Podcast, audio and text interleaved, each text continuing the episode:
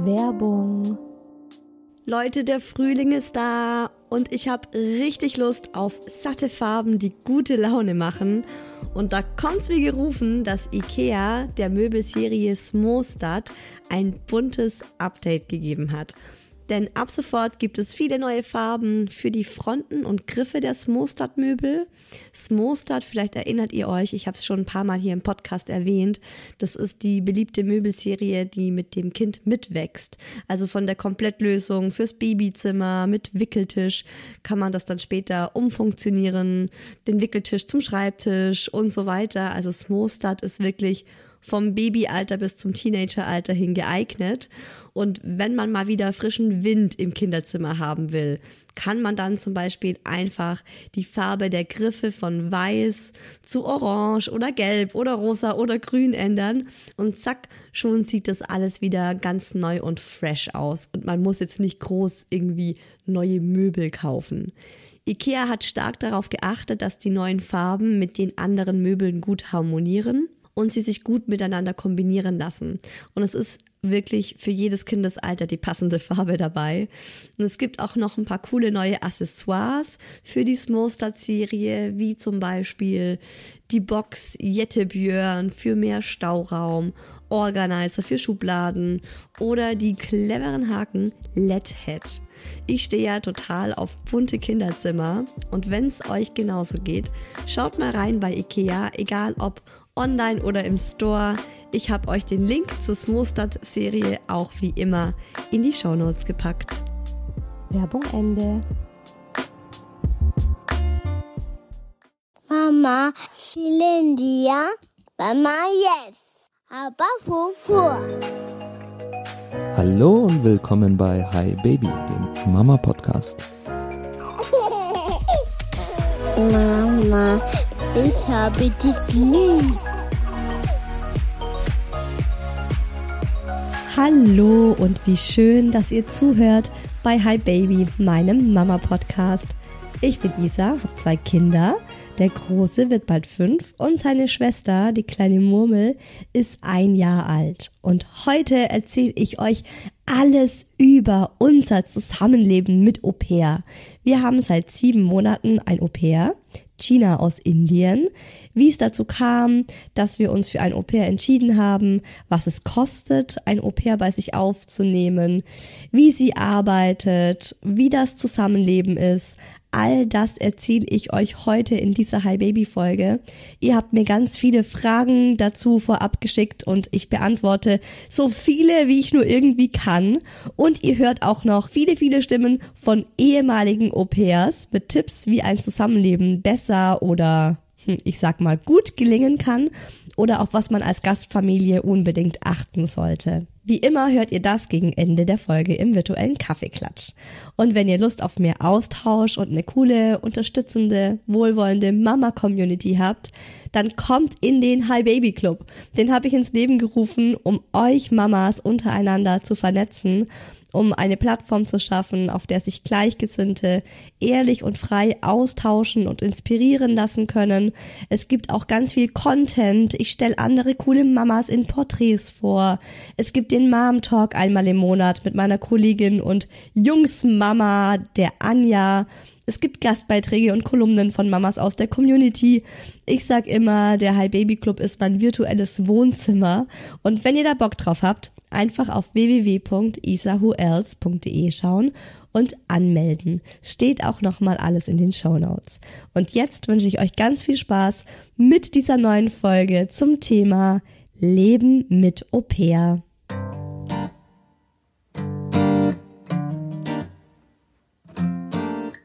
So, Freunde der Sonne, endlich kommt die Au-pair-Folge, oder?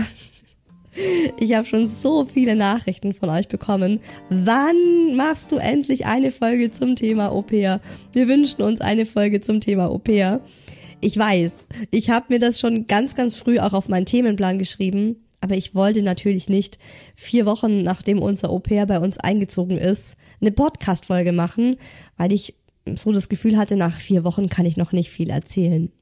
Jetzt wohnt China bei uns seit sieben Monaten Und ich habe so das Gefühl, jetzt ist es eine runde Sache und jetzt kann ich euch Sachen auch wirklich erzählen, wie sie sind und habe da auch selber einen besseren Einblick und es ist vielleicht nicht nur so eine Momentaufnahme oder nicht so, ja, vielleicht auch was, was sich dann einfach noch einruckelt, was am Anfang vielleicht so ist und dann später nochmal anders wird.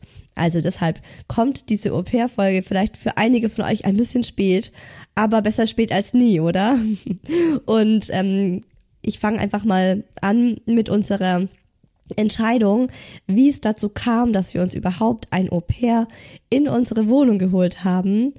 Ähm, es ging darum, dass ich schon zu Beginn vom, vom zweiten Kinderwunsch eigentlich direkt mit meinem Mann ausgemacht habe, ähm, weil da war ich ja schon selbstständig und ich habe gesagt, hey, die zweite Elternzeit, die würde ich gerne 50-50 fair aufteilen. Ich kann es mir als selbstständige Podcasterin nicht leisten oder ich möchte es mir nicht leisten, ähm, ein ganzes Jahr weg vom Fenster zu sein. Und deshalb, mein Mann ist ja noch Angestellter, der hätte ja auch ähm, voll gut davon profitieren können.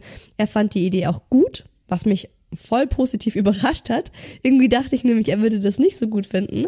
Aber er hat gemeint, hey, ja klar, lass uns das machen. Wir teilen uns die Elternzeit 50-50 ähm, auf. Und so war der Plan. Ich wurde schwanger und dann kam unsere Traumwohnung um die Ecke ein einmaliges Angebot, eine einmalige Chance, obwohl ich schon gesagt habe, jetzt in der Schwangerschaft möchte ich eigentlich nicht noch eine Wohnung oder ein Haus oder ein Grundstück oder irgendwas kaufen. Das hatten wir ja vier Jahre lang versucht. Und in dem Moment, als wir es abgeschrieben haben, kam es dann halt, wie so oft. Und mit dem Wohnungskauf hatten wir natürlich Schulden ohne Ende. Und ich meine wirklich ohne Ende. Ich meine, wir wohnen im Münchner Süden. Und mein Mann hat eben dann gesagt, hey, jetzt haben wir die Wohnung gekauft, aber ehrlich gesagt ist es mir jetzt finanziell zu riskant, in Elternzeit zu gehen und von diesem wenigen Gehalt, das man in der Elternzeit bekommt, ist ja kein Gehalt, ne, das ist ja dieses Elterngeld einfach, ist ihm zu riskant, nur davon zu leben weil ich damals zumindest als Selbstständige noch kein festes Gehalt hatte, mit dem man gut im Voraus planen konnte. Seine Meinung. Ich habe es ein bisschen anders gesehen, aber okay.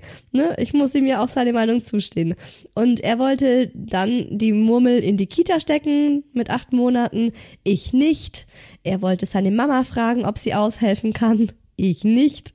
Und dann hatte ich so als letztes die Idee, hey, wie wär's denn mit einem Au-pair? Mein Mann war zuerst skeptisch, meinte so, naja, die wohnt ja dann bei uns in der Wohnung und er kennt überhaupt gar niemanden, der ein Au-pair hat oder hatte. Ich ebenfalls nicht. Dann meinte er auch so, ja gut, er will sich halt erstmal informieren. Und ich habe ihm eben die ganz klare Ansage gegeben, er zieht sozusagen jetzt zurück mit dem ähm, mit der mit der aufgeteilten Elternzeit und deswegen ist es seine Aufgabe, einen adäquaten Ersatz zu finden, wo ich auch damit einverstanden bin. Das heißt, er musste sich ums Au-pair kümmern. Ehrlich gesagt war ich mir zu 90 Prozent sicher, dass er das nicht machen wird. dass er auch einfach davor zurückschrecken würde, mit jemand Fremdem zusammenzuleben weil mein Mann hat auch noch nie in einer WG gelebt. Der hat zu Hause gelebt, dann ist er ausgezogen und hat alleine gelebt. Und äh, danach bin ich eingezogen bei ihm. Also er ist so, er ist es einfach nicht gewohnt, jemand Fremdes in der Wohnung zu haben. Aber er hat mich überrascht, wie so oft, plötzlich kam er mit ganz viel Infos an und meinte, ja, er hat sich eingelesen und informiert und hey, das ist ja eigentlich mega cool und voll gut und er hat sich jetzt schon hier und da eingetragen bei Au-pair-Agenturen und wir kriegen jetzt Vorschläge von Au-pairs per Mail geschickt und können uns die zusammen anschauen. Ja, und dann lief die Sache. Warum haben wir eine Agentur genommen und nicht einfach frei ein Au-pair gesucht? Weil man kann ja auch zum Beispiel auf Au-pair World, das ist ja sehr bekannt, da legen Au-pairs und ähm, Gasteltern eigene Profile an und dann kann man sich da durchklicken und sich miteinander austauschen und es auch einfach ganz ohne irgendjemanden Dritten miteinander abmachen, einen Vertrag machen und dann kann das Au pair kommen, ähm, in der Theorie. Uns war das ein bisschen zu riskant. Ähm, zum einen fanden wir es für das erste Mal, dass wir es machen, mit dem Papierkram so, also ich bin Bürokrat Bürokratie ist so überhaupt nicht mein Ding. Ähm, Gerade sowas wie, dass man sich dann eben um diese ganzen Versicherungen kümmern muss. Ähm, wie ist sie sozialversichert? Wie ist sie krankenversichert?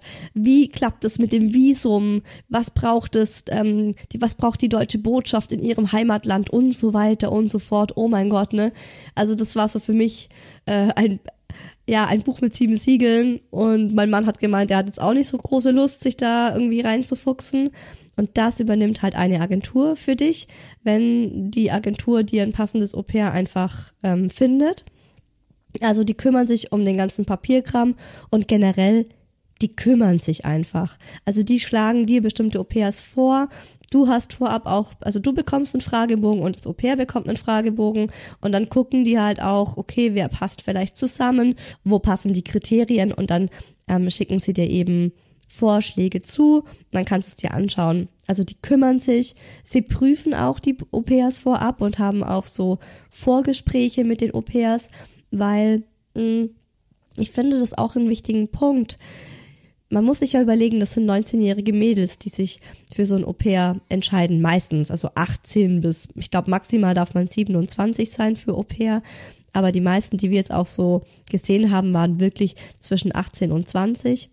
Und wenn man sich auf Au Pair World registriert, ist auch immer so die Frage, ne, wie ernst meinen die das und ziehen die dann vielleicht doch noch zurück und sagen erstmal ja und in zwei Wochen dann vielleicht doch wieder nein.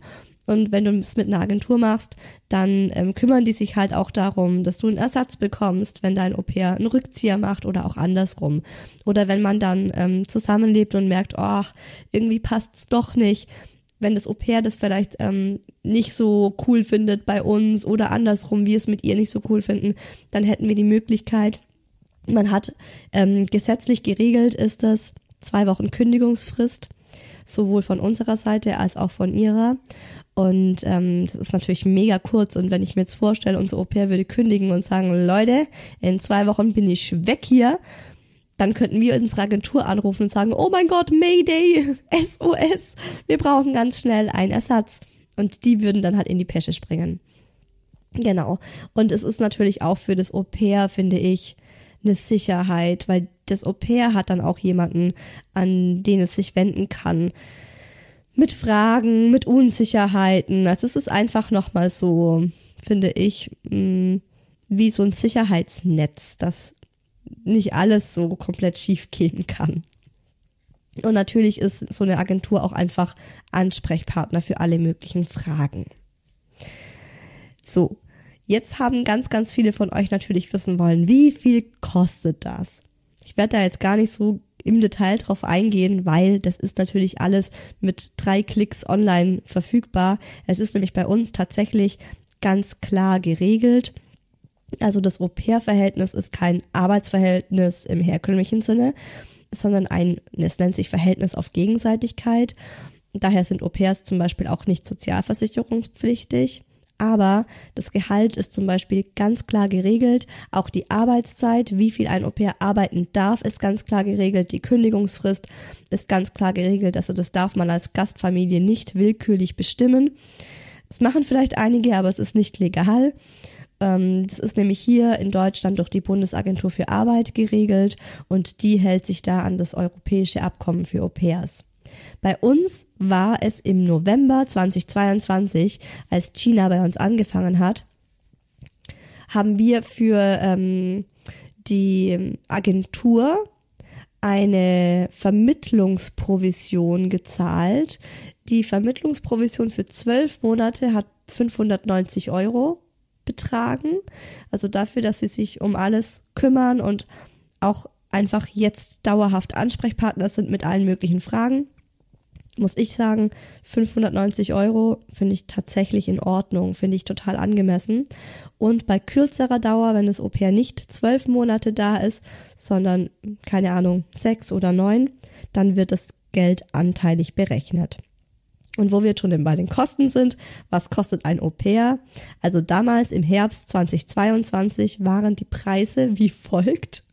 Manchmal habe ich das Gefühl, wir sind auf dem Viehmarkt, wenn man dann so darüber spricht und es geht halt um einen Menschen, ne, so der dann bei einem wohnt. Ich finde es auch so, es hat immer einen komischen Beigeschmack, wenn ich sage, ja, und da wurden uns dann Mädchen angeboten. Du kannst die haben, du kannst die haben. Ja, klingt so ein bisschen scheiße, aber im Grunde ist es halt ein Arbeitsverhältnis und die haben sich sozusagen dann bei uns beworben, könnte man ja auch sagen. Und ähm, ihr Gehalt liegt aktuell bei 280 Euro Taschengeld im Monat. Also die bekommen kein Gehalt, sondern sie bekommen eben Taschengeld. Und es war im Herbst 2022 280 Euro plus 50 Euro Zuschuss für einen Sprachkurs im Monat. Das steht den Au pairs auch gesetzlich zu. Das sind insgesamt 330 Euro, die wir unserem Au pair jeden Monat überweisen. Und ähm, ich weiß auch, dass sich die, die Kosten für den Sprachkurs vor kurzem geändert haben. Da gibt's jetzt neue Richtlinien, das sind nicht mehr 50 Euro, sondern künftig sind es 70 Euro im Monat. Also 350 Euro im Monat würde man dann dem Au pair fix überweisen. Und dazu kommt dann natürlich noch dass das Au pair bei uns kostenlos wohnen darf. Also Kost und Logis ist halt inbegriffen. Das heißt, ähm, zum Arbeitsverhältnis gehört ein gefüllter Kühlschrank für das Au pair. Das Au pair ähm, darf mit einkaufen gehen und auch, äh, also ich frage sie auch immer so, was möchtest du was brauchst du, auf was hast du Lust? Und ähm, die China isst ganz gerne Chips zum Beispiel und Schokolade, Milka, sie steht total auf Milka-Schokolade. Milka mit Oreos, glaube ich, ist eine ihrer, und Milka mit Karamell, genau, die liebt sie. Genau, Chio-Chips und solche Sachen. Also wir haben zum Beispiel so eine Einkaufs-App, die heißt Bring, haben mich auch schon einige gefragt, wie heißt die App, mit der ihr immer einkauft. Und ähm, da haben wir alle auf dem Handy dieselbe Einkaufsliste und da kann sie dann auch immer reinschreiben, wenn sie was möchte. Und wir kaufen das von unserem Geld und das ist sozusagen auch Teil unserer Bezahlung. Und zum Beispiel, wenn wir jetzt im Urlaub sind oder übers Wochenende nicht da sind, dann ähm, müssen wir ihr auch den Kühlschrank voll dalassen oder ihr Geld hinlegen, damit sie einkaufen gehen kann, damit sie sich verpflegen kann. Wir müssen jetzt nicht für sie kochen, aber sie braucht auf jeden Fall, ähm, also es muss halt was zu Hause sein, dass sie sich verpflegen kann. Genau. Was man aber auf der anderen Seite wieder machen kann, ist, dass man diese Ausgaben ähm, bei der Steuer dann auch absetzen kann. Wir haben uns das mal durchgerechnet und uns dann halt auch echt gedacht, so, wow, ich find's krass günstig tatsächlich, weil ein Au pair arbeitet fünf Tage die Woche, sechs Stunden am Tag maximal. Das ist auch eben gesetzlich geregelt und sie braucht zwei aufeinanderfolgende Tage Pause. Also man, man kann jetzt zum Beispiel auch ne, mit ihr irgendwie vereinbaren, dass sie ähm, Dienstag bis Samstag arbeitet und dann hätte sie halt Sonntag und Montag Pause zum Beispiel. Und dafür, also 330 Euro fix an Ausgaben, die wir so für sie zahlen. Und dann halt das bisschen, muss ich echt sagen, was sie mehr ist, weil sie ist jetzt auch kein Scheunendrescher und vielleicht haben wir da auch Glück gehabt, ne? sie ist wirklich sehr genügsam und sagt eigentlich fast nie, boah, das hätte ich jetzt gern oder das hätte ich jetzt gern, sondern sie passt sich uns total an und sagt, hey, passt schon, ähm, ja, das, das, das, was, was ihr kauft, was ihr da habt, finde ich gut, passt für mich alles. Also muss ich sagen, es ist echt, also richtig, ein, ein richtig guter Deal, finde ich. Und ähm, was man dem Au pair eben bieten muss, ist ein eigenes Zimmer und im Bestfall auch ein eigenes Bad. Eigenes Bad hatten wir jetzt nicht. Das heißt, wir haben ein Bad, das wir uns alle zusammen teilen. Und das Zimmer ist sozusagen das zweite Kinderzimmer. Also die beiden Kids teilen sich gerade ein Kinderzimmer. Ist in dem Alter finde ich auch überhaupt gar kein Thema, überhaupt kein Problem.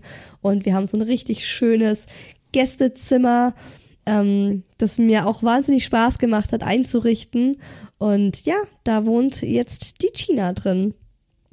Und ähm, alle interessieren sich auch immer dafür, was das Au pair können muss und welche Voraussetzungen es haben muss. Aber auch wir Gastfamilien müssen Voraussetzungen erfüllen und die wollte ich euch auch nochmal mitgeben. Wie gesagt, ein eigenes Zimmer, im Bestfall ein eigenes Bad. Man muss eine Familie sein. Also in diesem Haushalt müssen Kinder unter 18 leben oder mindestens ein Kind unter 18. Man kann aber auch alleinerziehend sein. Also ein Au-pair, das war zum Beispiel immer so, dass die Au-pairs in dem Fragebogen, den man ähm, dann zugeschickt bekommen hat, also den hat das Au-pair ausgefüllt, war dann auch immer angekreuzt, ich kann mir vorstellen, bei einer alleinerziehenden Mutter zu leben oder bei einem alleinerziehenden Vater zu leben. Was ganz wichtig ist, ist, dass ein Au-pair in erster Linie ein kultureller Austausch ist. Und daher darf niemand aus demselben Kulturkreis in der Familie sein. Wir wollten zu Beginn zum Beispiel ein türkisches Au-pair, damit die Kids besser türkisch sprechen und lernen. Das fänden wir richtig geil, ne? Aber dann haben wir sehr schnell lernen müssen, dass das verboten ist, weil es geht darum, dass ein kultureller Austausch stattfindet und dass das Au pair hier tatsächlich eine neue Kultur kennenlernt und auch eine neue Sprache kennenlernt. Und da komme ich schon zum nächsten sehr wichtigen Punkt. Das muss man sich auch einfach mal klar machen.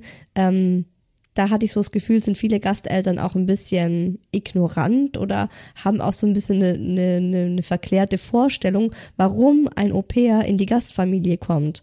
Ein Au-pair kommt vor allem in die Familie, um die Sprache zu lernen.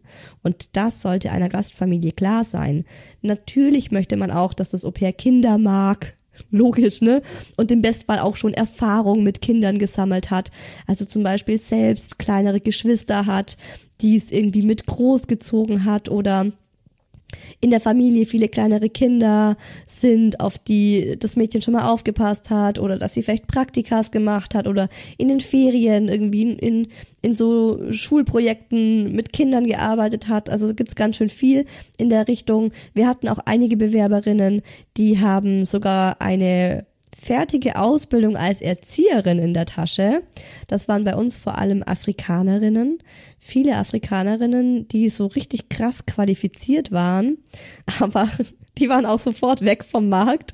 So, da haben wir dann geschrieben, so, hey wow, wir würden gerne einen Skype-Termin ausmachen und ähm, haben nie eine Antwort bekommen, weil die einfach direkt wahrscheinlich schon so, so viele Anfragen bekommen haben. Genau. Und generell muss ich sagen, ein Au-pair zu bekommen läuft nicht so simpel und klar strukturiert, wie man das vielleicht aus anderen Arbeitsverhältnissen oder Branchen kennt. Ähm, das ist nicht so, dass man sagt, so, ich suche mir eine Agentur, ich schaue mir die Bewerberinnen an, dann macht man einen Skype-Termin und dann nehme ich die, die, die mir gefällt und die, wenn die uns auch gut findet und dann klappt das.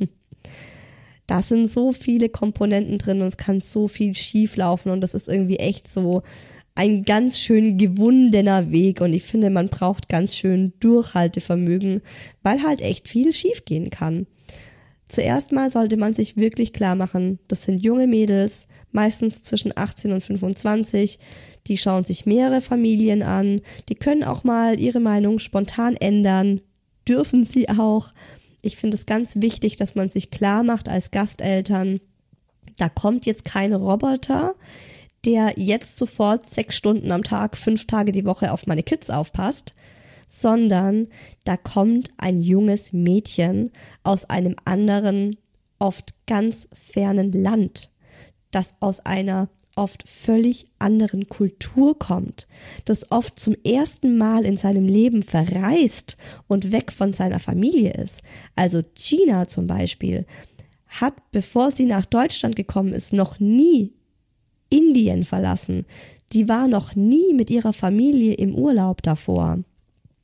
Die hat im Internat gewohnt, die ging im Internat zur Schule, die durfte bei sich im Heimatland nicht ohne männliche Begleitung aus dem Haus. Das ist ihr kultureller Background und jetzt steigt sie in den Flieger und kommt nach Deutschland. Das muss man sich vorstellen. Ne? Dieses Mädchen holt man vom Flughafen ab. Und es ist dann nicht so, dass man sagt, so, hier, komm rein. Da ist das Kinderzimmer, das ist die kleine Murmel, das ist der Mucki. Have fun. Ne? Ist ja logisch.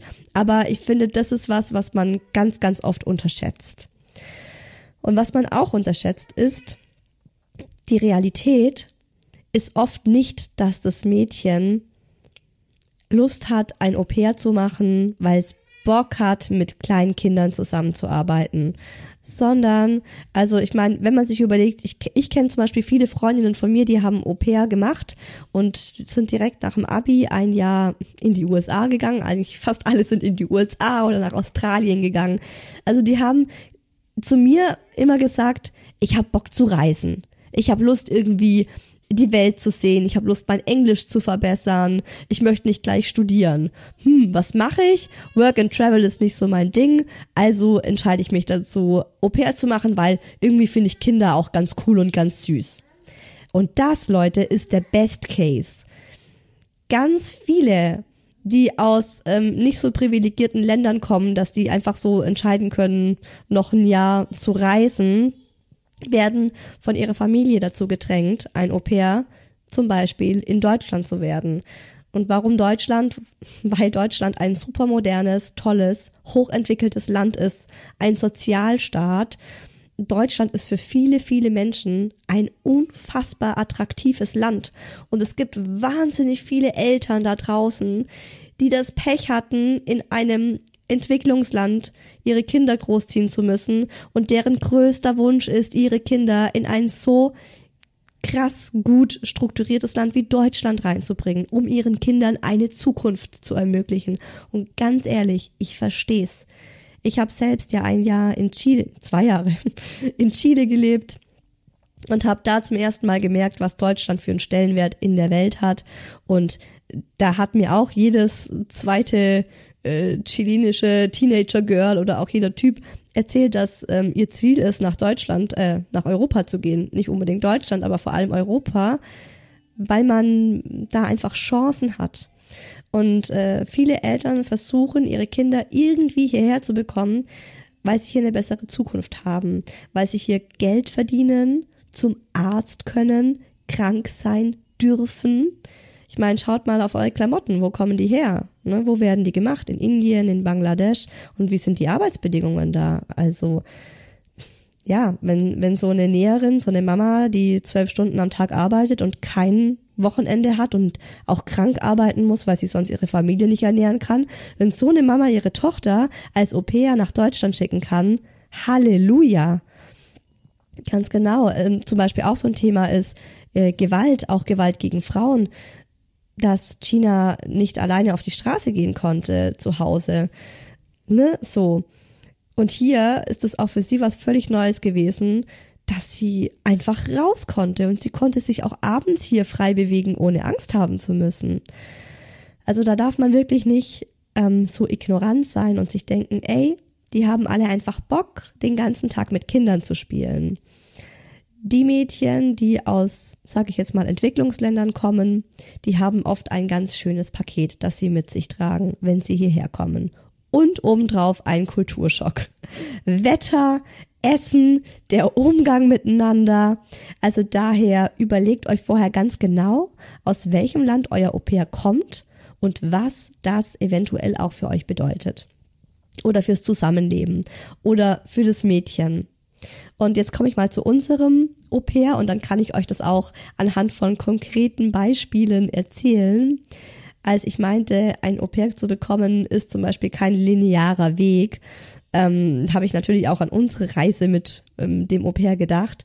Wir hatten uns zuerst für ein Au pair entschieden, das ganz, ganz vielen unserer Kriterien entsprach. Was waren unsere Kriterien, die wir uns vorab überlegt haben? Ich meine, wir hatten damals eine acht Monate alte Tochter und einen vierjährigen autistischen Sohn, der hyperaktiv ist und höchstwahrscheinlich noch ADHS hat. Das heißt, wir haben jemanden gebraucht, der Erfahrungen mit Kindern unter eins hat und jemanden, der wirklich Bums hinterm Arsch hat. Also der Mucki ist schwer händelbar, um es mal ganz ehrlich zu sagen. Und äh, da braucht man einfach ein Au pair, das zugreifen und durchpacken, durch, durchpacken, anpacken und durchgreifen kann. Ich glaube, das wollte ich sagen. Und im Fall des Falles, dass der Mucki gerade an der roten Ampel steht und einen Wutanfall bekommt, weil das Auto mit der falschen Farbe gerade über die Kreuzung fährt, Das ist jetzt kein Scherz, das passiert uns regelmäßig. Und dann vor Wut in das Auto reinrennen will, weil er nicht versteht, dass es tödliche Folgen haben kann, dann muss dieses Au-pair zack ihn packen und festhalten. Das heißt, wir haben einfach jemanden gesucht, wo wir so das Gefühl haben, okay, die ist so einiges gewohnt, die hat eine, eine, eine hohe Belastungsgrenze. Und wir haben dann ein Au-pair gefunden, die hat wirklich super zu uns gepasst. Ähm, die wäre aus Togo gekommen oder sie, sie lebt in Togo, hat selbst vier kleinere Geschwister. Bei unserem ersten Skype-Telefonat hatte sie ein, ein sechs Monate altes Baby im Arm, das gerade geschlafen hat und meinte, ja, das ist die Tochter von ihrer Schwester und auf die passt sie jeden Vormittag auf und äh, die schläft jetzt gerade und die ist bei ihrem Arm eingeschlafen, aber ist kein Problem, sie kann auch einfach mit der skypen. Ne? Da war ich natürlich hin und weg und der Daddy auch. Und ähm, sie passt halt ständig auf alle möglichen Kinder in ihrer Großfamilie auf und in ihrer Straße. Und sie hat in ihrem Fragebogen angegeben, da darf man auch immer, ähm, oder da muss man immer angeben, auf wie viele Kinder möchte man maximal aufpassen. Und sie hat einfach sechs angegeben. Sie hat gemeint, sie würde mit sechs Kindern klarkommen, alles kein Problem, alles easy, ne? Und die hat auch wirklich so souverän gewirkt. Da habe ich gemerkt, bam, bam, bam, ne? Die kann auch mal, die kann auch mal ein, ein ernstes Wörtchen mit unserem Sohn sprechen. Übrigens, wenn man bei einer Agentur ein Au-pair sucht, das habe ich jetzt noch gar nicht so genau erklärt, aber da kriegt man, ähm, also es war jetzt halt bei uns so, wir waren bei zwei Agenturen und da kriegt man immer Bewerbungsmails von den Mädels. Und bei uns waren es tatsächlich ausschließlich Mädels. Es gibt wohl auch äh, männliche Au-pairs, aber wir haben keins vorgeschlagen bekommen. Und ähm, ja, in diesem Bewerbungsschreiben ist ganz klassisch ein Lebenslauf. Da ist oft so eine PDF mit verschiedenen Fotos es gibt sogar Agenturen, da schicken die Mädels eigene Videos mit, wo sie sich und ihr Leben vorstellen. Finde ich mega cool. Kriegt man so einen richtigen Einblick auch, wie die Mädels so drauf sind. Und ähm, dann gibt's ein Motivationsschreiben, wo sie sozusagen einen Brief an ihre Gastfamilie schreiben. Liebe Gastfamilie, ich bin die so und so und ähm, dann eben auch erklären, warum sie Au pair sein wollen in Deutschland da würde ich mal sagen, das darf man nicht für bare Münze nehmen, zumindest nicht immer. Denkt vielleicht an eure eigenen Motivationsschreiben, die ihr schon mal verfasst habt. Diese geile Frage so, warum möchten Sie ein Praktikum in unserem Haus machen? Das war schon immer so, ich dachte, ja, Leute, ganz ehrlich, ist mir doch scheißbums egal wo, Hauptsache ich habe ein Praktikum. Aber natürlich schaust du dir die Website an und versuchst irgendwie die Sahnestückchen rauszupicken.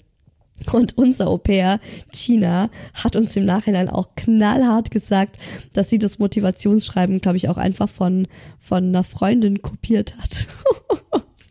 ja, ne, so, that's life. So ist es halt. Ähm, und da stehen dann auch zum Beispiel so Fragen drauf wie, welche Erfahrung haben Sie mit Kindern? Und dann dürfen die halt da angeben, ähm, welches Alter, da ist dann auch genau abgegrenzt, Erfahrungen mit Kindern von 0 bis 1, von 1 bis 2 und so weiter und so fort. Und ähm, wenn man sich das dann durchgelesen hat und sagt, hey, das passt, dann meldet man das der Agentur. Die Agentur kontaktiert dann das Mädchen. Das Mädchen kriegt dann unseren Bewerbungsbogen und wir haben das auch gemacht, dass wir auch so einen ähm, Lebenslauf ausgefüllt haben. Wir haben auch einen Brief an das Au-pair gesch gesch geschrieben, geschickt, geschrieben und auch ähm, so eine PDF gemacht mit verschiedenen Fotos von uns. Und dann, ähm, wenn das Au-pair dann auch sagt, hey, die finde ich sympathisch, die will ich kennenlernen, skypt man miteinander oder macht Videocall, um es neutral auszudrücken. Ähm, im Bestfall macht man das nicht nur einmal, sondern zweimal oder dreimal. Und ähm, es ist dann oft so, wenn man sich direkt sympathisch findet, dass man WhatsApp ähm, eine WhatsApp-Gruppe gründet und anfängt miteinander zu schreiben, weil wir haben dann auch zu der ähm, zu unserem ersten Au-pair aus ähm, Togo gesagt, hey, wenn du noch Fragen hast im Nachgang, ähm, schreib uns jederzeit über WhatsApp. Und dann hatten wir eine Gruppe und dann hat auch der Mucki Sprachnachrichten an das Au-pair geschickt und so weiter. Und wir haben uns dann eben für das Au-pair in Togo entschieden und sie sich auch für uns und wir waren mega happy und wirklich, ähm, wir hatten die im Mai, haben wir die final äh, ausgesucht und sie wäre im September gekommen. Und zwischen Mai und September hatten wir fast täglich Kontakt und sie hat sie hat, es war so süß, ne? sie hat Bilder gemalt für den Mucki und für die kleine Murmel und uns abfotografiert und geschickt und morgens hat sie eine Sprachnachricht gemacht.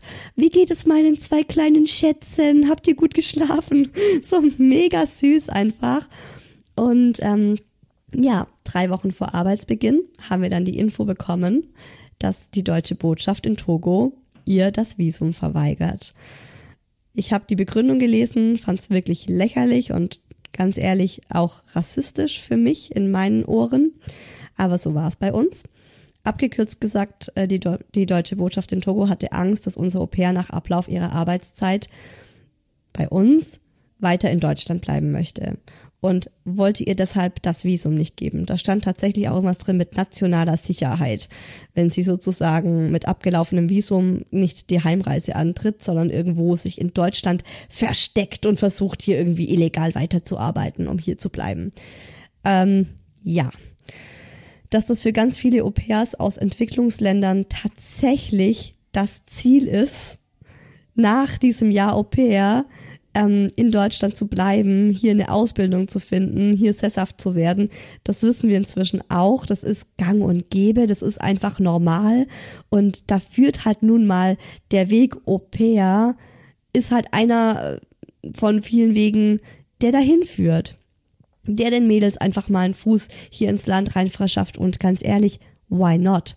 Also auch unser Au pair China ist gerade dabei, ähm, sich als Pflegefachfrau für die Ausbildung einer Pflegefachfrau in Deutschland zu bewerben, weil sie unbedingt in Deutschland bleiben möchte. Ne? Also so gesehen, ja, finde ich, ist es einfach keine Begründung. Ne? Und wir haben dann ähm, drei Wochen vor Arbeitsbeginn diese Info bekommen, waren total schockiert, haben dann Einspruch eingereicht. Dieser Einspruch hat sechs Wochen gedauert meine Arbeitspläne mit meinem Start wieder hier in die Arbeitswelt sind dahingeschwunden.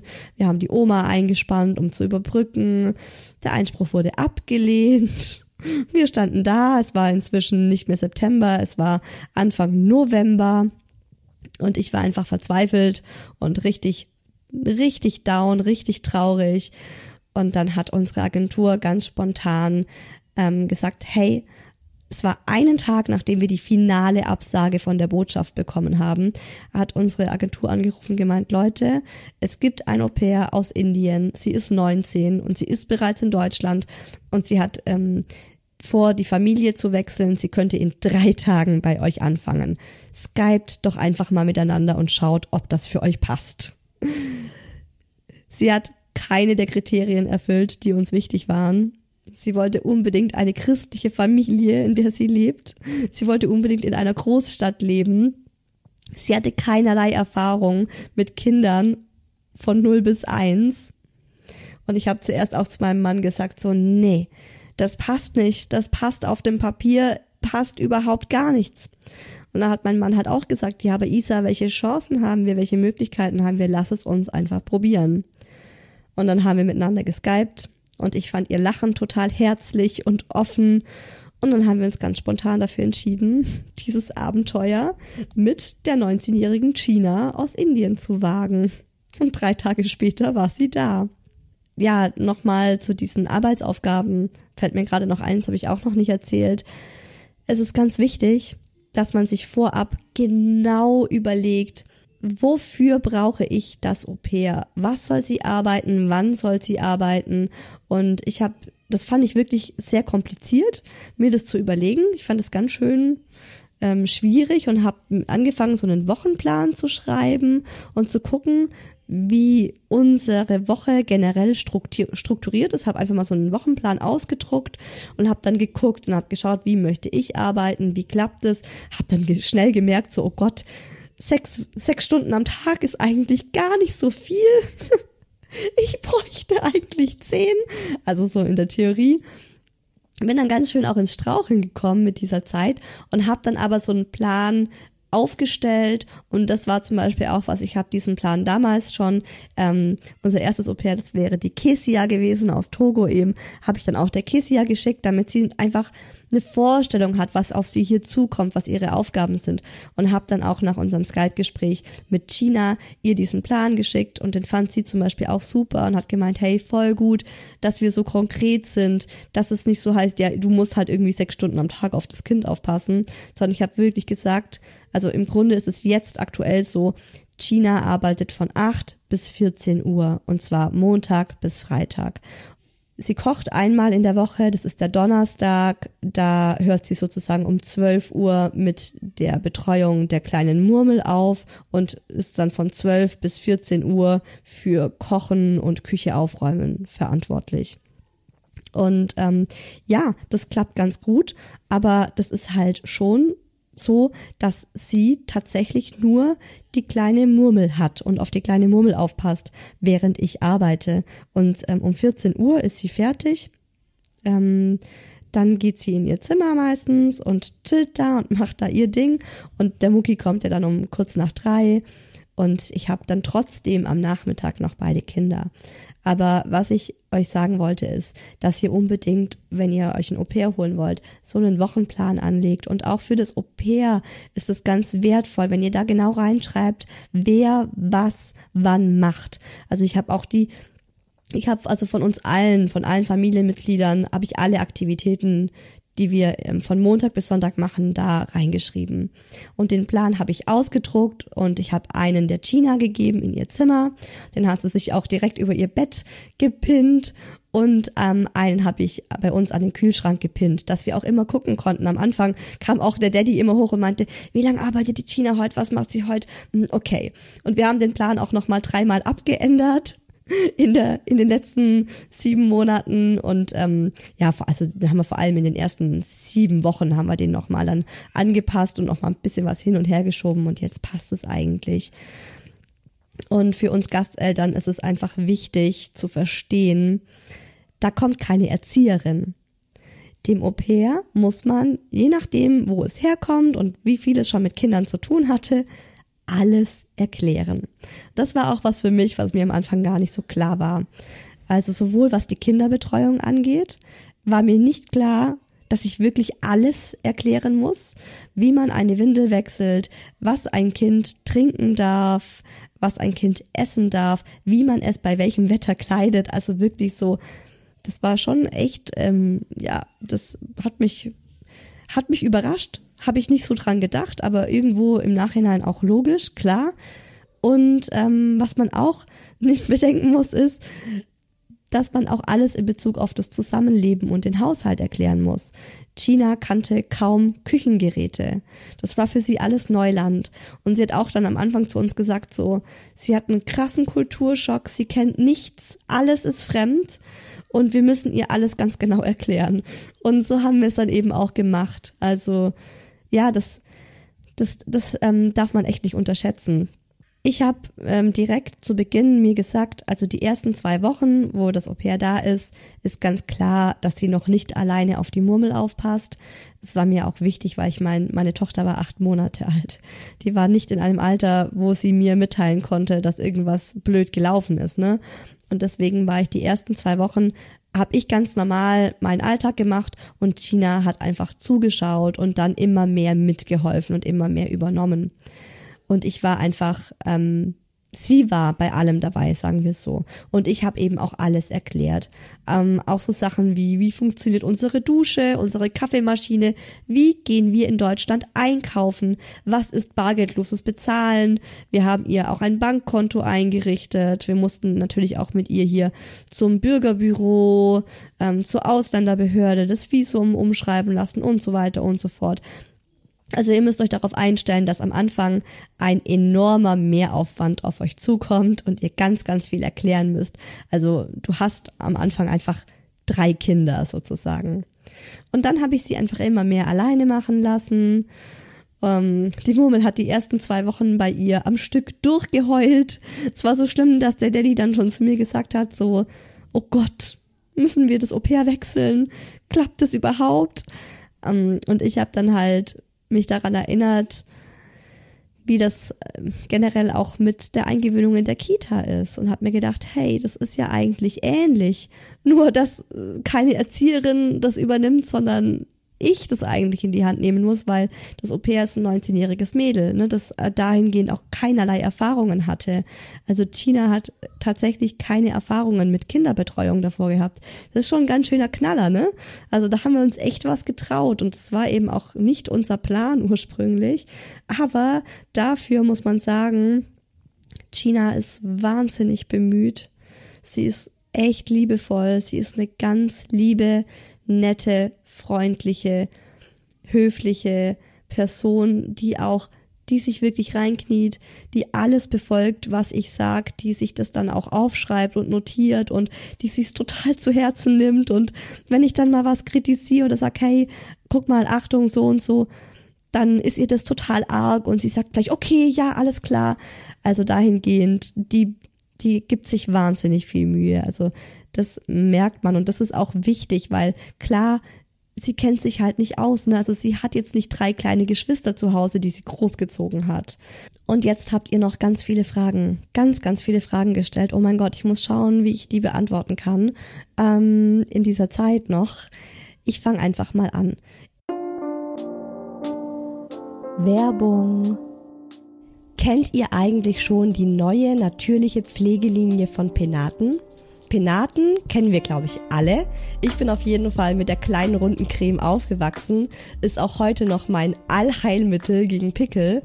Jetzt hat Penaten eine neue Pflegeserie entwickelt.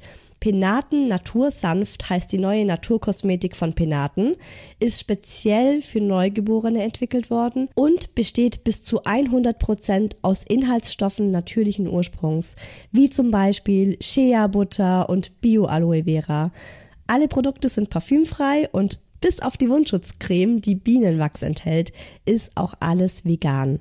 Zur Pflegeserie Natursanft gehört ein Bad und Shampoo, das Baby Haut und Haare ganz sanft reinigt und schützt, eine Pflegelotion, die Babyhaut langanhaltend mit Feuchtigkeit versorgt, eine Pflegecreme für Gesicht und Körper, dass es zum Beispiel im Gesicht nicht so schnell zu Rötungen und Trockenheit kommt, eine Wundschutzcreme für den zarten Babypopo ist natürlich auch mit dabei und sogar ein Massage- und Pflegeöl, das ich, kleiner Tipp von mir, auch immer gerne ins Badewasser mitgebe.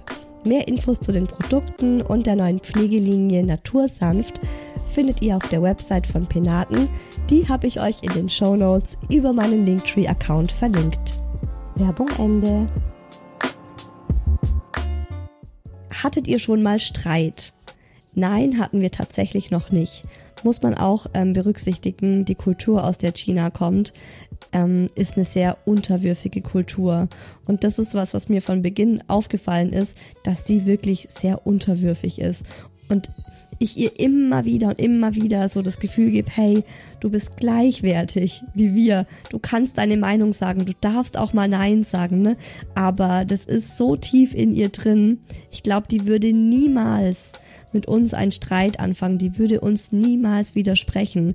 Das, sie ist einfach komplett anders aufgewachsen. Sprecht ihr auch über Persönliches? Ja, natürlich. Also ich frage Gina regelmäßig alles Mögliche und versuche auch, sie möglichst mh, hm, schwesterlich zu behandeln, sage ich mal, vielleicht wie eine große Schwester einfach auch für sie zu sein.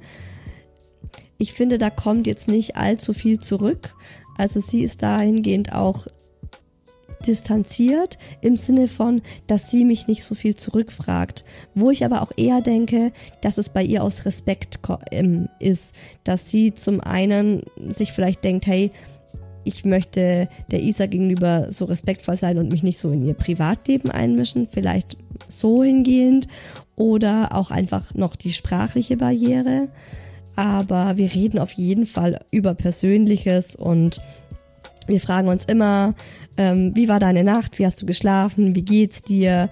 Wenn wir beim Essen zusammensitzen, quatschen wir miteinander. Also das versuchen wir auf jeden Fall ähm, einfach wie, also wie ein Familienmitglied, wie man auch irgendwie jetzt so, ja, tatsächlich seine Schwester, wenn die zu Besuch kommt, fragt, wie geht's dir? Ist sie mit euch zu Abend? Es ist ja nicht ihre Arbeitszeit. Also, wenn wir unter der Woche, also von Montag bis Freitag, hier unser Leben leben, dann sorgen wir immer dafür, dass es für alle Essen gibt. Also ich koche immer für alle und ähm, wir kaufen auch Abendbrot für alle ein und wir fragen auch jedes Mal China, wenn wir zum Bäcker gehen, was möchtest du haben? Das heißt, sie ist jedes Mal eingeladen, mit uns zu essen, aber sie darf natürlich auch mal Nein sagen und sagen, heute habe ich was anderes vor, heute habe ich einen Videocall mit meiner Freundin, heute Abend gehe ich raus, ne? So, ähm, das heißt, in der Regel essen wir tatsächlich immer zusammen zu Abend in 90 Prozent der Fälle, aber manchmal ist sie dann auch nicht da, aber das ist dann auch ihre Entscheidung. Ist es eine Umstellung der Privatsphäre, zum Beispiel abends auf dem Sofa? Das ist so lustig, weil genau das war auch so unser Punkt, wo wir so dachten, boah, dann sitzen wir abends auf dem Sofa zu dritt und schauen uns zu dritt irgendwelche Filme an. Und das ist überhaupt nicht so. China geht wirklich nach ihrer Arbeit in ihr Zimmer und dann sieht man sie eigentlich nicht mehr bis zum Abendessen. Dann isst sie mit uns zu Abend und dann wünscht sie uns allen total lieb und freundlich und fröhlich eine gute Nacht und verabschiedet sich von allen und dann geht sie wieder in ihr Zimmer. Und wir hatten noch keinen Abend zusammen wo wir irgendwie zusammen einen Film angeschaut haben. Wir haben das am Anfang Tina angeboten und haben gemeint, hey, wenn du mal Lust hast auf einen gemeinsamen Filmeabend, wir können dir auch mal deutsche Filme zeigen oder Euro europäische oder westliche Filme, ist auch so krass. Also die, die Bildung in Indien ist wirklich eine völlig andere wie in Deutschland. So krass. Die kennt keinerlei Schauspieler aus den USA, Deutschland komplett, äh, ja, kannst du eh vergessen. Aber auch sowas wie Brad Pitt, Leonardo DiCaprio kennt sie einfach nicht. Oder Beyoncé, ne, so, wo ich denke so, wie, wie kann das sein? Ähm, ja, sie kennt wirklich nur ähm, ich wollte jetzt gerade sagen Bollywood-Filme, aber sie kommt nicht aus Nordindien, sondern aus Südindien. Und das sind dann bei ihr Malayalam-Filme, also sie spricht Mal Malayalam. Und ähm, diese Filme kennt sie und sie kennt, also Bollywood-Filme wahrscheinlich auch, ne, aber sie kennt keinerlei Filme aus anderen Ländern, also aus Indien und auch Musiker. Sie hört nur indische Musik. Und sie kannte zum Beispiel auch Skandinavien nicht oder Schweden oder Spanien. Diese Länder, das war alles so, öh, was ist das? Ähm, dahingehend schon krass. Und dann haben wir halt gesagt, hey komm, wir können dir mal ein paar Klassiker zeigen. Star Wars oder so, ne? Wir schauen mal ein paar Filmklassiker. Aber da hatte sie dann keine Lust so. Hat sie dann auch gemeint, so, nö, sie geht lieber in ihr Zimmer und ähm, sie sitzt dann oft abends auch oder auch tatsächlich eigentlich ab 14 Uhr höre ich sie 80 Prozent am Telefon mit allen möglichen Freunden, ähm, Video, Video chatten, quatschen, telefonieren. Sie lernt auch ganz viel Deutsch. Also sie sitzt auch wirklich oft am Schreibtisch und ist halt sehr zurückgezogen in ihrem Zimmer und macht da ihr Ding. Deshalb, es ist wirklich absolut im Rahmen, was die Privatsphäre angeht. Und was wir halt auch noch haben, was eine Besonderheit bei uns ist und was halt richtig cool ist bei uns, wir haben unten ja einen Hobbyraum im, im Untergeschoss. Und diesen Hobbyraum haben wir zu so einem Fernsehraum ausgestattet. Da ist von meinem Mann das, ähm, das Homeoffice drin und eben ein ausziehbares Sofa für Gäste und eine Glotze und eigentlich unser altes Wohnzimmer aus der Wohnung aus München haben wir da unten reingepackt. Und wenn wir Fernsehen, dann sind wir oft da unten auch. Und das ist halt echt schön, weil da haben wir total unsere Privatsphäre. Sie war vielleicht zweimal in sieben Monaten da unten und hat irgendwas ähm, von uns wissen wollen, aber sie geht auch von sich aus nicht darunter. Es ist nur, wenn, wenn sie irgendeine Frage hat und ich sage, du fragtest doch meinen Mann, der ist unten im Büro, du kannst runtergehen. Dann geht sie da runter. Aber ansonsten ist es auch echt so, da unten können wir komplett für uns sein. Ist das Thema Eifersucht schon einmal aufgekommen? Nein. Meinst du, ich weiß gar nicht, was gemeint ist, vielleicht Eifersucht wegen den Kindern, dass ich eifersüchtig bin auf die Beziehung, die sie mit den Kindern hat? Nö, also es ist so tatsächlich auch eh so, dass sie wirklich ähm, ja, ähm, so halt sich um die Murmel nur kümmert und um den Mucki in Ausnahmefällen. Das heißt, wenn er mal krank ist und ich wirklich arbeiten muss, weil in der Regel, wenn er krank ist, versuche ich für ihn da zu sein und auch nicht zu arbeiten oder wenn er Ferien hat und äh, dann muss sie halt auch mal ein paar Tage auf beide aufpassen. Aber das ist schon echt heftig. Ähm, sie kann den Mucki nicht handeln. Das ist einfach auch zu viel verlangt, muss man ganz ehrlich sagen. Der lässt sich von ihr absolut gar nichts sagen. Der Mucki hat da ein sehr feines Gespür für, ob sich jemand bei ihm durchsetzen kann oder nicht. Und sie ist dahingehend auch einfach nicht durchsetzungsfähig. Ne? Sie ist halt selber so ein schüchternes 19-jähriges kleines Mädchen irgendwie. Ähm, die mit der kleinen Murmel kann sie liebevoll Puppen spielen und Kaufladen spielen. Und die beiden sind ein Herz und eine Seele inzwischen. Und sie küsst auch die kleine Murmel auf die Backe und auf den Kopf. Und das finde ich sehr, sehr süß. Also das ist so, das finde ich richtig toll. Das habe ich mir auch immer so gewünscht, weil ne, es ist der, also die sollen sich ja gut verstehen. Aber mit dem, mit dem Boy und ihr, das ist, ja, mein Gott, er ist halt Autist, ne, was, was erwartet man? Er, ich finde, er akzeptiert sie und das ist schon genug wert. Er lässt sich aber von ihr absolut nichts sagen und er ist rotzfrech ihr gegenüber und das bessert sich auch einfach nicht ähm, egal was wir Eltern sagen und wie wir intervenieren. Erst gestern wieder ähm, war der Mucki krank zu Hause und dann hab und ich habe gearbeitet, äh, unbedingt hier diese Podcast-Folge aufgenommen, äh, beziehungsweise geskriptet. Und dann habe ich nur gehört, wie mein Sohn sie angemotzt hat. Du machst mir jetzt sofort ein Nutella-Toast! Jetzt sofort! Leg meine Schwester hin, komm sofort hierher. Und ähm, die Gina ist dann halt auch wirklich so völlig überfordert mit der Situation und kuscht dann auch, ne? Also lässt sich von ihm total hin und her scheuchen. Und was der Mucki halt braucht, ist jemand, der ihm klipp und klar auch die Stirn bittet und sagt, hey, stopp, so sprichst du nicht mit mir. Was glaubst du eigentlich, ne? So, und das kriegt sie einfach nicht hin. Und das ist auch in Ordnung. Also sie ist halt auch für die Murmel da. Dementsprechend, ähm, ja, eifersüchtig auf die Beziehung zwischen ihr und meinem Sohn bin ich auf gar keinen Fall. Es tut mir tatsächlich eher leid. Es, also es tut mir so leid für die Gina, wie mein Sohn sie behandelt und was sie da, ja, was sie da auch abbekommt von ihm. Ähm, sie weiß ja aber auch, was bei ihm los ist und dass er es nicht böse meint, sondern dass es einfach seine Art ist. Ähm, ja, mit anderen Menschen auch umzugehen, leider Gottes. Und egal wie viel wir da intervenieren, ich glaube wirklich, da, da bräuchte es einfach jemanden, der sich zum einen mit so vierjährigen Kids auch auskennt und dann auch proaktiv sagt, so komm, wir machen jetzt das und wir machen jetzt das und ihn so mitnimmt. Und, so, und sie ist halt eher so passiv und sagt, eigentlich, sie fragt vielleicht mal so ganz schüchtern, möchtest du mit mir malen oder wollen wir puzzeln? Nein!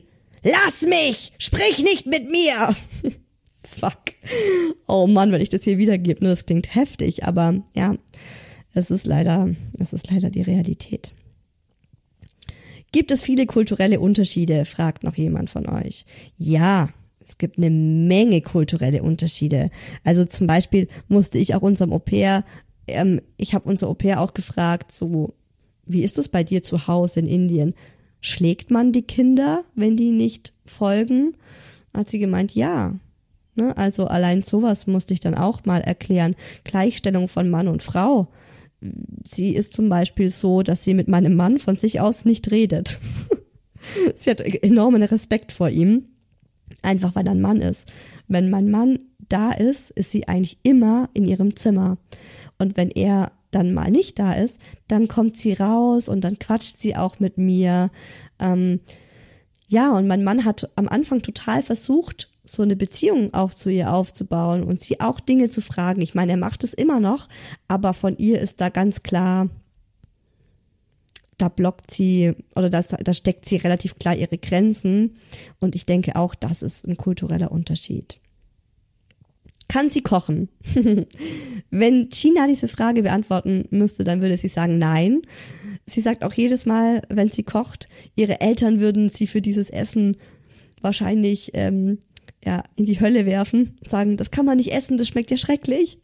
Mein Mann und ich finden, dass sie mega gut kocht. Sie kocht jeden Donnerstag, habe ich ja schon mal gesagt, einmal die Woche indisch und es ist einfach ultra lecker und es ist so cool und das ist halt auch so das Schöne an diesem kulturellen Austausch, weil klar, sie lernt ganz, ganz viel aus unserer Kultur, aber wir möchten ja auch gerne was aus ihrer Kultur lernen und jeden Donnerstag kocht sie für uns und ganz oft essen wir auch nur mit den Händen, weil in Indien benutzt man auch kein Besteck. Zumindest bei China nicht. Und äh, sie meinte, sie essen das alles mit den Händen. Das hat sie uns am Anfang auch gezeigt. Ziemlich cool. Und ein Au pair muss übrigens auch nicht für die Familie kochen. Ähm, sie kann, also wenn es jetzt heißt, nur für die kleine Murmel zu kochen, das müsste sie machen. Also so Essen für die Kinder, ja, aber nicht für die Gasteltern. Und wir haben sie dann auch gefragt, ob es für sie okay ist, wenn sie einmal in der Woche kocht. Und das ist aber ihre Arbeitszeit. Ähm, und sie meinte, ja, hat sie Bock drauf. Und ich habe mir auch gedacht, das ist vielleicht eine ganz schöne Abwechslung für sie. Und genau, einmal kocht sie, einmal kocht der Daddy Einmal bestellen wir was und zweimal kümmere ich mich ums Essen. Geht sie abends aus, trifft sie sich mit anderen Leuten? Leider nein, tatsächlich nicht.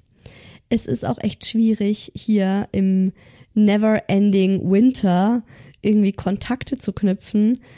Da haben wir ihr auch echt ganz viel geboten und wollten sie, wir wollten sie total integrieren und ich bin mit ihr dahin gegangen und dahin und gemeint, guck mal, da sind Gleichaltrige und da könntest du mal hin und schau dir doch mal das an. Aber daran hat sie überhaupt kein Interesse. Tatsächlich. Ähm, sie wollte eigentlich nur wissen, ob es hier eine südindische Community gibt. Und als sie herausgefunden hat, dass es das nicht gibt, war sie ziemlich traurig, kann ich so sagen. Und hat dann halt gesagt, ja, okay, dann halt nicht, ne? Und sie ist halt meistens einfach so in ihrem Zimmer und ich meine, heutzutage gibt's halt Smartphones und sie quatscht halt super viel mit ihren Freunden ähm, aus, von zu Hause oder sie hat auch ganz viele Freunde, die jetzt auch gerade Au pairs sind oder die eben eine Ausbildung zur Pflegefachkraft in Deutschland machen. Was ist ihre größte Sorge? Die größte Sorge von China ist aktuell, dass sie keine Ausbildung nach ihrem Au-pair-Aufenthalt bekommt. Denn tatsächlich ist es auch so bei uns, das hat sie uns auch ganz ehrlich gesagt. Sie hat auch zu mir gesagt, ähm, alle haben ihr gesagt, dass sie das nicht sagen darf und dass das Gasteltern nicht gerne hören, aber sie kann nicht lügen. Und ähm, deshalb sagt sie es mir ganz ehrlich. Ihr Papa hat sie nach Deutschland geschickt und hat gesagt, sie soll ein Au-pair machen. Sie wusste gar nicht, was ein Au-pair eigentlich ist. Und hat dann einfach gesagt, ja, okay, weil das der Papa entschieden hat.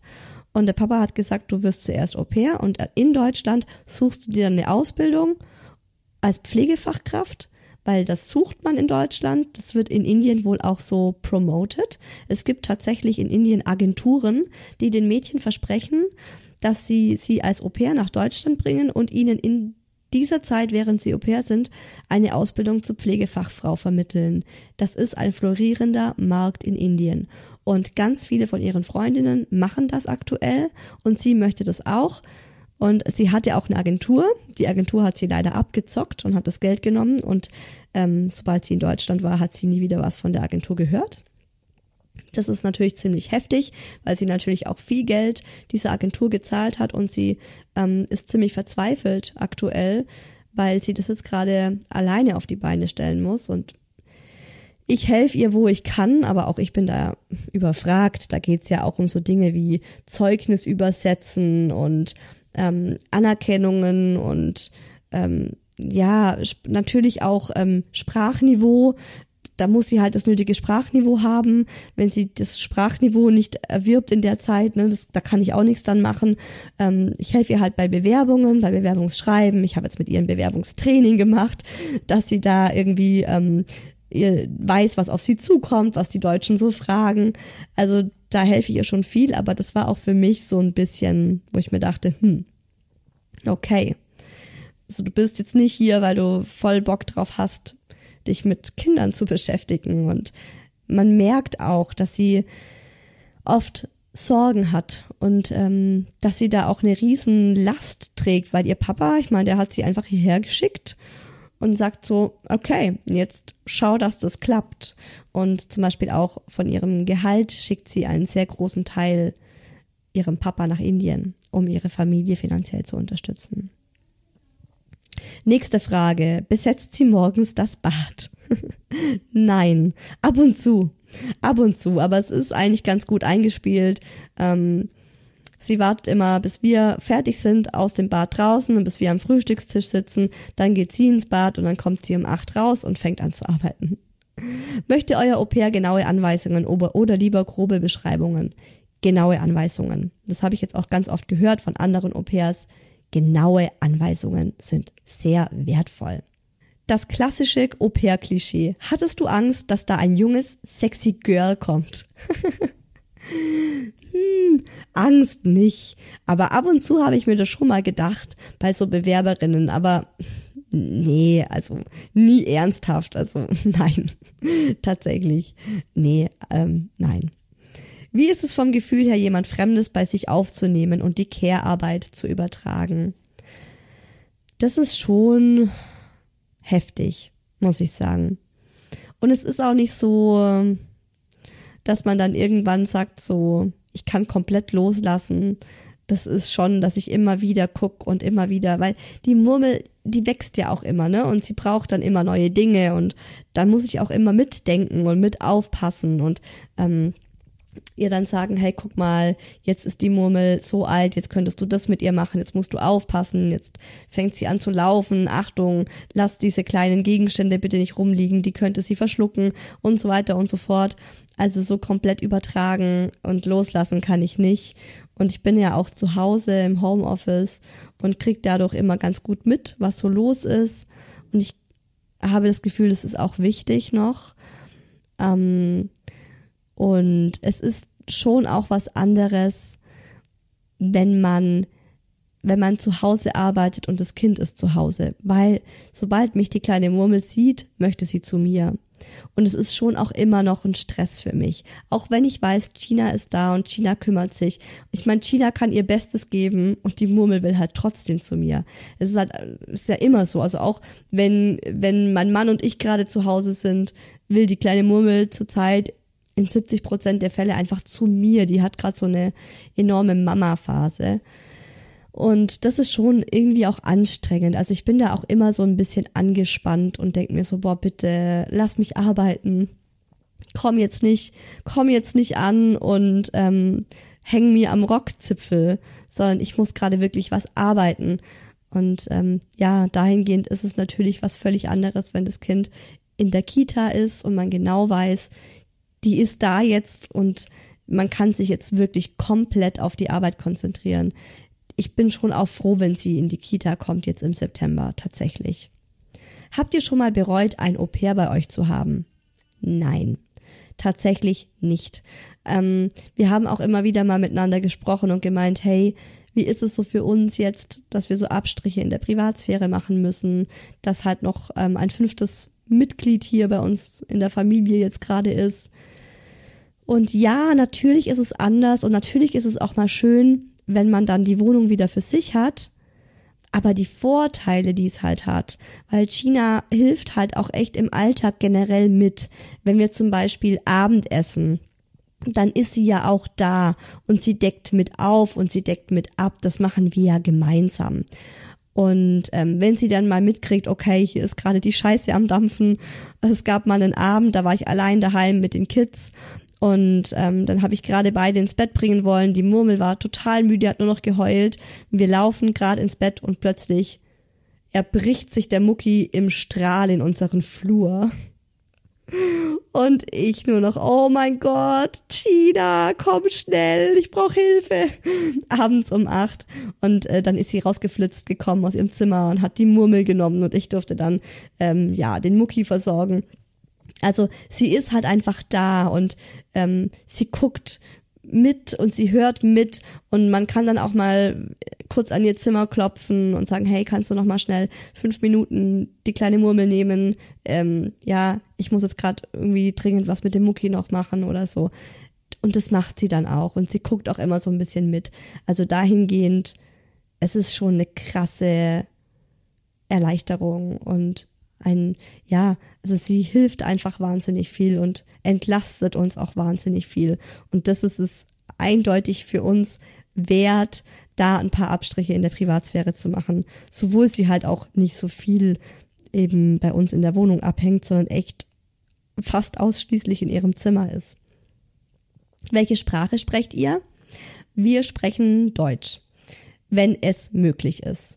Also wenn sie was nicht versteht, klar wechseln wir auf Englisch, aber tatsächlich haben wir uns vorgenommen, von Anfang an Deutsch zu sprechen und sie soll sich melden, wenn sie was nicht versteht.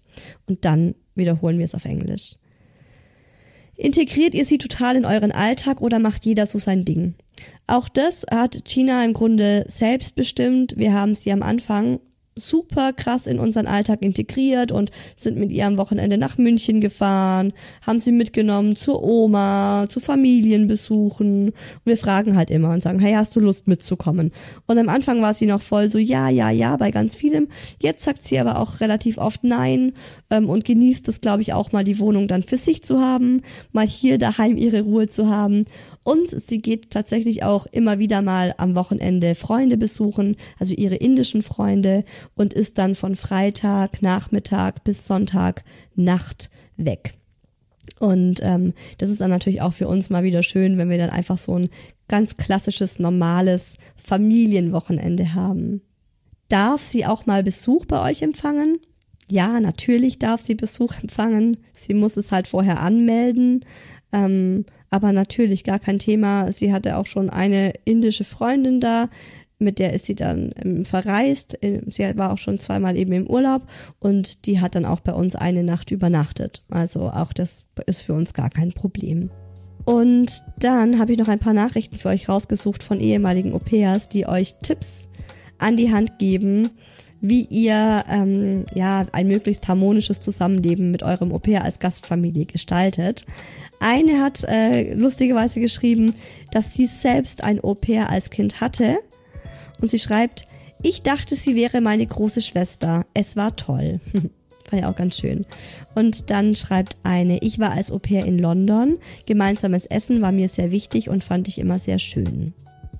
Ich war selbst Au pair und kann allen nur ans Herz legen, immer direkt und ehrlich miteinander kommunizieren, Probleme sofort ansprechen und aus der Welt schaffen. Eine andere schreibt, unbedingt feste Arbeitszeiten ausmachen und jede Woche im Voraus besprechen, was gibt es Besonderes diese Woche etc. Das finde ich einen super wichtigen Punkt. Und das machen wir tatsächlich auch nicht. Es tut mir dann oft leid, wenn ich dann in den Kalender gucke und denke, oh scheiße, wir haben morgen Nachmittag einen Arzttermin mit dem Mucki in München. Oh fuck ähm, ja, jetzt muss ich nochmal gucken und umstrukturieren und nochmal mit der China sprechen, ob sie irgendwie die Arbeitszeiten umlegen kann, ob sie Zeit hat, ob es für sie passt und so. Ähm, Finde ich mega einen guten Tipp und ich glaube, das möchte ich in Zukunft auch machen, dass wir die Woche vorab besprechen und gucken, was gibt's Besonderes. Eine andere schreibt, klare Anweisungen von Eltern fürs Au pair sind echt wichtig. Die nächste. Meine Gastfamilie hat mich wie ein Familienmitglied aufgenommen und wir haben immer noch Kontakt. Wichtig wäre für mich gute Kommunikation. Alle Probleme und Sorgen immer sofort ansprechen.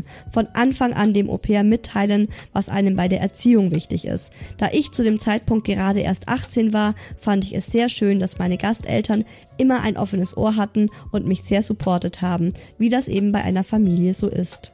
Ach, wie schön. Für mich war es immer total schön, wenn meine Gasteltern sich einfach bei mir bedankt haben. Also so richtig von Herzen. Ja, es war mein Job, ihnen zu helfen und mich um die Kinder zu kümmern, aber dass ich gemerkt habe, nicht nur eine von vielen Angestellten zu sein und dass die Eltern meine Arbeit und Liebe für die Kinder nicht als selbstverständlich sehen, das war einfach ein tolles Gefühl. Sehr schön. Ich war selbst zweimal Au pair. wow. Darf man das überhaupt? Cool.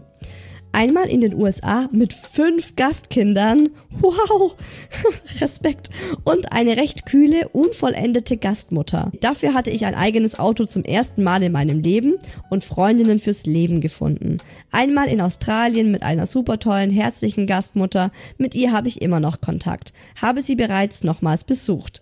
Wichtig ist, dass man sich wertgeschätzt fühlt und auch mal gefragt wird, wie es einem so geht.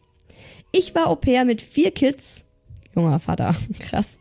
Acht Jahre, vier Jahre und zwei und Zwillinge mit einem Jahr. Wahnsinn.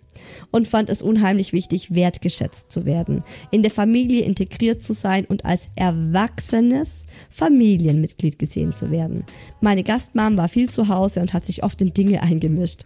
Bei 15 Grad sollten die Kids doch lieber die dickere Jacke tragen. Den nächsten Tag bei 14 Grad war aber die dünnere okay. Ich hatte also immer die falsche. Oder wenn ich 30 Minuten vor dem Abendessen die Gummibären verboten habe, Mama sie dann aber erlaubt hat. Wenn man zu Hause ist und das Au-pair nicht immer alles macht, wie man selbst, es aber nicht gefährlich wird, dann einfach machen lassen. Kinder dürfen lernen, dass wir alle die Dinge unterschiedlich machen und das ist auch gut so. So, Leute, ich glaube, jetzt habe ich euch ganz, ganz, ganz viel Input gerade gegeben. Aber es gibt halt auch zu dem Thema so viel zu erzählen. Ich könnte, glaube ich, noch eine Stunde weiter quatschen. Ich hoffe, euch hat die Folge gefallen und ihr konntet etwas daraus für euch mitnehmen. Vielleicht sehen wir uns ja ganz bald wieder im Hi Baby Club oder auf Instagram.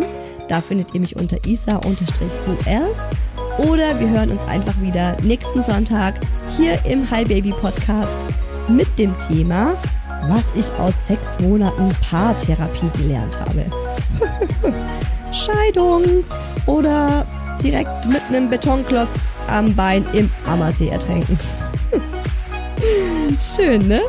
Bis dahin, lasst euch gut gehen, gönnt euch was. Alles Liebe, eure Isa.